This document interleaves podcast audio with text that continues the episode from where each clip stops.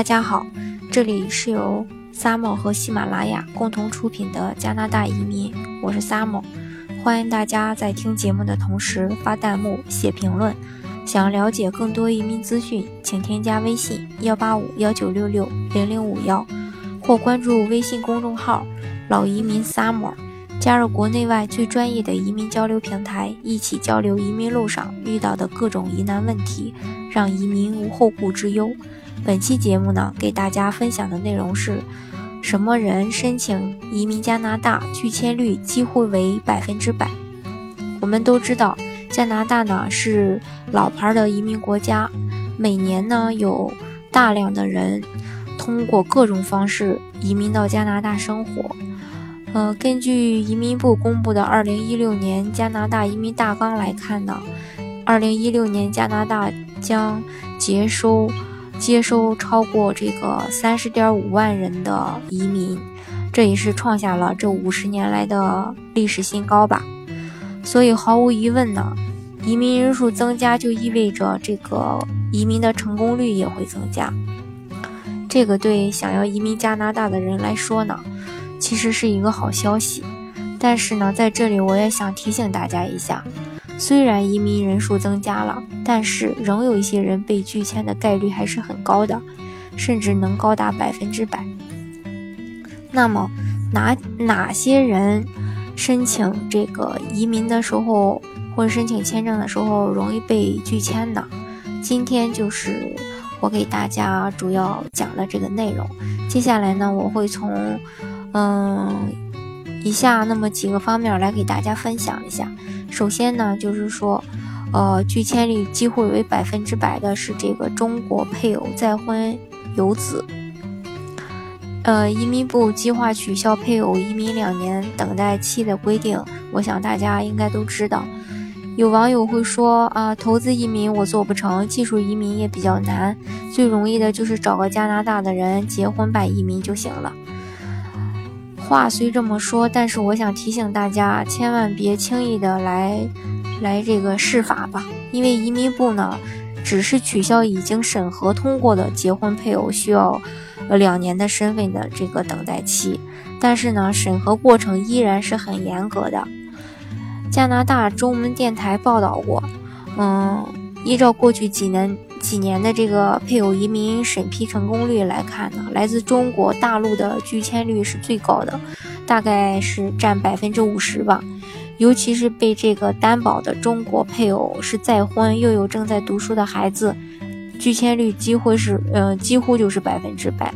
如果被拒签是可以上诉的，呃，因为还是有不少案例是真正的结婚而被冤枉的这些。移民官员呢，审核两人结婚真假的办法有很多，他可能会问一些比较隐私的问题，也会探寻双方的亲友。但是如果你的父母都不知道你结婚有呃有那么一回事儿的话，那当然肯定会认定你是假结婚了。那么哪些人申请这个学签的时候容易被拒呢？今天咱们也来说一下。我们都知道加拿大的教育水平是很高的，所以很多人都留学的时候都还是比较倾向于加拿大。但是加拿大申请这个加拿大学签呢，呃也不容易，每年都有不少人被拒签，这个我想大家也是知道的。但是通过分析，有有那么几种情况吧，是最容易被拒签的。首先，你学习目的不明确。申请人呢，其实必须对这个留学加拿大是要有明确的目的，以及对这个留学生涯有整体规划的。而且到加拿大留学，对于呃本很多人本身来说是必不可少的。他必须有充分的理由说明自己为什么不留在国内学习，而非要选择出国，以及为什么没有选择其他的国家而选择了加拿大。如果说你，呃，答不上来的话，那拒签率肯定是很高的。还有，就除了留学的目的以外，签证官呢，他还会仔细的，就是看申请人学习的相关信息，比如说你为什么选择这所学校呀，这所学校的教育特色和专业特长呀。如果申请人对这个都不了解，不知道自己学成后能干什么，签证官自然也会怀疑其学习动机和学习能力，也容易遭到拒签。还有就是一个就是能力经济能力欠缺者吧，你有足够的钱、足够的资金，是嗯，这个是通过签证的一个最首要的条件。但是由于这个自费留学呢。嗯，那些申请人必须要提供足够的资金，证明有能力来支付在加拿大留学期间的学费呀和生活费这些，从而不会因为非法打工而被加拿大的政府带来麻烦。嗯，假如说你你要是去去这个加拿大读书的话呢，申请人一般要。有这个不低于八十万的保证金才行，但是过去一过去的一些申请者的父母年收入以及提供的这个存款证明其实不是很规范。你比如说，有的公务员和事业单位的员工账面工资肯定达不到这个保证金的要求。虽然说他有其他的收入途径，嗯，能确保你留学，但是签证官通常也不会放行的。还有一点就是说，有移民倾向的人，嗯，加拿大签证官呢，他审核这个非常重视申请材料的一个逻辑性，对于申请人去加拿大读书的真实性的原因呀，以及毕业之后的工作计划规划呀等等这些方面，他是非常看重的。嗯，每个签证官他都有一个习惯，就是设想所有的申请人都有移民倾向，申请材料就是要说服这个签证官的。所以说，嗯，如果申请人的年龄较大呀，学历又比较低，很容易让人怀疑他出国的动机是什么。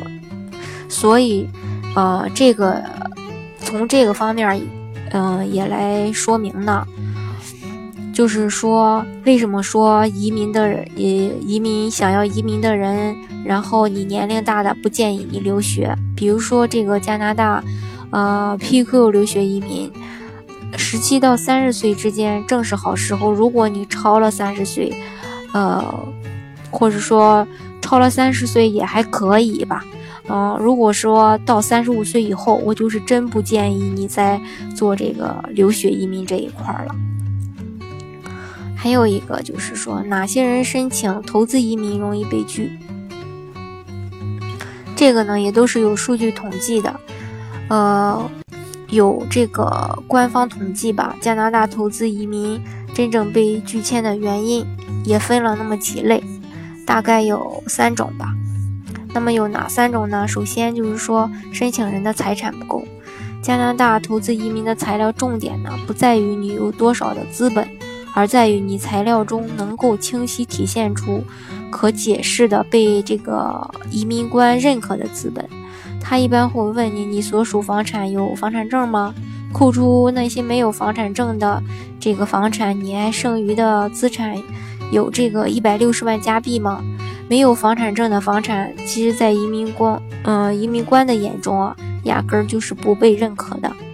所以，很多人他就可能就被拒签了，但是自己还不知道自己死在哪儿了。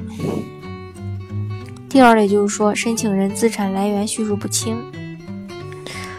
资产呢，主要是靠佐证材料的。回答问题，在问问题的时候啊，回答问题思路要清晰，条理要分明。从高中毕业学历讲，一步步的讲，他会说，会会问你，呃，不是说问你啊，他这个你提供材料的时候，他会就说。你怎么完成资产积累的过程啊？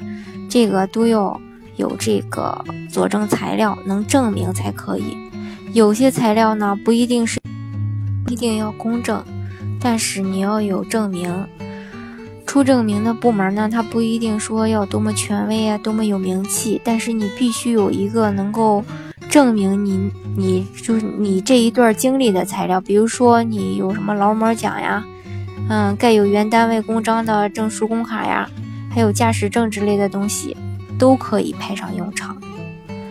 一般说呢，政府部门哪怕是一个街道办事处出来的证明都好使。移民官呢，他能容忍你说你年数久了，你提供不出这个个别的材料来，但是他不能容忍你说你最近的这个材料有太多的这个短缺残缺。这里要注意一下，如果是在创业的过程中，你有这个借款，你一定要向移民官出示这个，呃，就是出示这个什么呢？这个还清这个钱的这个证明才可以。第三点就是说，申请人不能有效证明自己持有股份，或申请人没有相当的这个行政管理经验。嗯，尽管移民法中呢，它要求投资移民，嗯，应该是 general manager，但是这里它不是特指总经理，只要申请人能够在，嗯，我下面说的这几个方面负责，就可以被认为是具有管理经验的。啊，比如说，就是对公司的财务预算有管理和决策决策权，即使你不是一个总经理或是财务经理，但是只要你能对，呃，所管理的本部门的财务有管理权、管理和预算权也是可以的。好，以上呢就是今天给大家分享的内容。嗯，什么是移民？什么人移民加拿大？拒签率几乎为。百分之百。嗯，好，今天的节目呢就先分享到这里。大家喜欢今天的节目吗？如果针对今天的节目还有什么疑问的话，可以在节目下方写评论或添加我的微信幺八五幺九六六零零五幺。嗯，关注国内外最专业的移民交流平台，一起交流移民路上遇到的各种疑难问题，让移民无后顾之忧。